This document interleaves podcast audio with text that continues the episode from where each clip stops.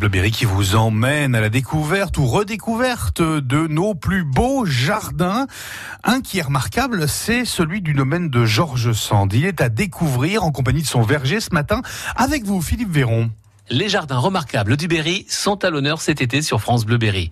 Cette semaine, nous sommes au domaine de Georges Sand, à Nohant un espace est réservé pour un verger qui existe depuis le 19e siècle. Eric Venling, le jardinier du site. Oui, oui, oui. C'est pour ça qu'on a une distribution très, très classique. Hein. Euh, verger à droite, potager à, mmh. gauche. Voilà, donc euh, avec euh, bah, encore une fois, on n'est pas dans les dans un verger de avec des choses qui sont palissées ou des tailles vraiment de fructification comme on peut l'imaginer. on est vraiment sur du plein vent, mmh. plein vent. On laisse l'arbre se, se, développer. On a juste une taille pour, pour aérer un peu de, de, temps en temps, mais euh, euh, vous voyez qu'on garde des formes tout à fait naturelles en fait. Ce qui est remarquable aussi, c'est toutes ces fleurs. Alors là, il y en a, y en a partout. Ah, on essaye, oui, qu'il y en a partout. c'est sauvage quand même L'idée, c'est ça, c'est qu'à la base, on a quelque chose qui est parfaitement structuré.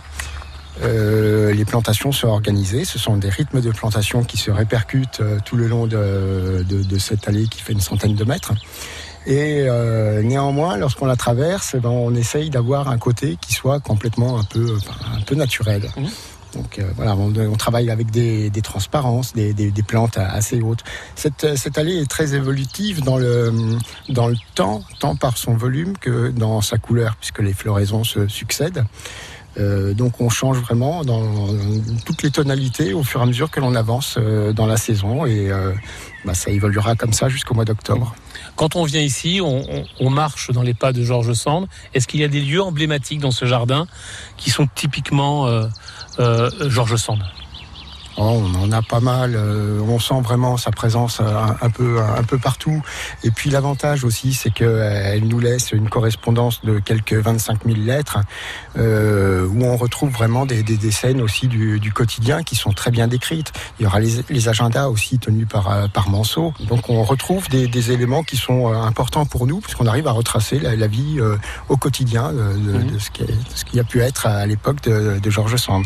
L'installation du, du cadran solaire, euh, la, construction des, bassins. Euh, Georges Sand fait aménager tout un système de caniveaux en pierre pour récupérer toutes les eaux pluviales de la cour euh, où nous étions tout à l'heure et pour les, canaliser et les stocker au cœur du, jardin potager. D'accord. C'est étudié, on, avait la conscience, le besoin de, de récupérer l'eau. De récupérer l'eau. On l'oublie aujourd'hui, hein, mais ça coulait pas au robinet. Un jardin remarquable au domaine de Georges Sand à Nohant. France Bleu, Berry.